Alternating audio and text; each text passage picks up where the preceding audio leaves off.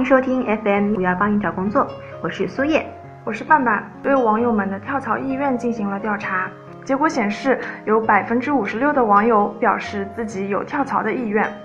那么在另外一方面，我们也可以看到现在的就业形势并不乐观。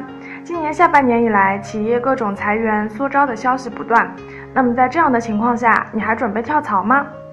对此，我们特意总结了以下九种情况，也许你的跳槽念头应该歇一歇了哦。第一种，来自工作、家庭的压力变大了。有一个词叫做抗压性，指的就是正面承受、抵抗压力的能力。当工作或家庭的压力变大，保障自己有能力处理，缓解压力才是关键。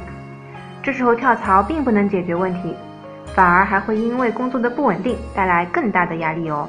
第二种，职业倦怠，做什么都不得劲儿。职业倦怠时，该做的不是用跳槽来找刺激，而是从根本上找出自己职业倦怠的原因。你到底是对这家公司的岗位不满意，还是对这份职业感受到了倦怠？或者只是你自己的情绪问题，从而影响到了工作。第三种，受委屈了，比如扣了奖金，受到了批评。成年人总该有消化负面情绪的能力，毕竟谁的职场没受过委屈？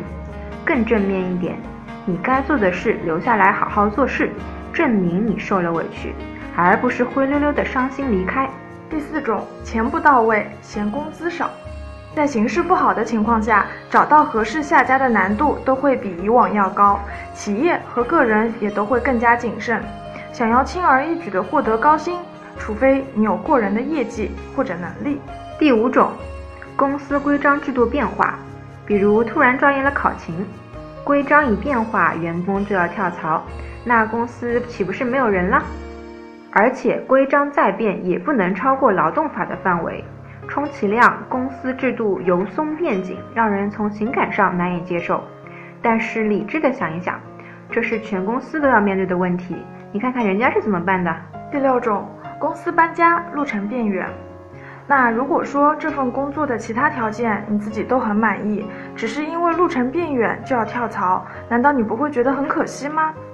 公司不至于搬出省外吧？上下班路程变远，那至少也先克服适应一段时间。改变生活节奏虽然不简单，但也没必要刻意保持一成不变。第七种，同事接二连三的离职，同事相继离职的确会影响办公氛围，但是冷静的想一想，大家都有属于自己的职业规划，处于各自不同的职场阶段，同事的经历未必能够借鉴。话说回来，同事离职了，你的发挥空间不是变大了吗？还不快抓住机会吗？第八种人际关系不好。如果我说你来公司是来工作的，不是来交朋友的，这样会不会显得太冷酷无情呢？既然你要跳槽，至少也挑一个好一点的时机吧，比如说春节过后或者金三银四之类的。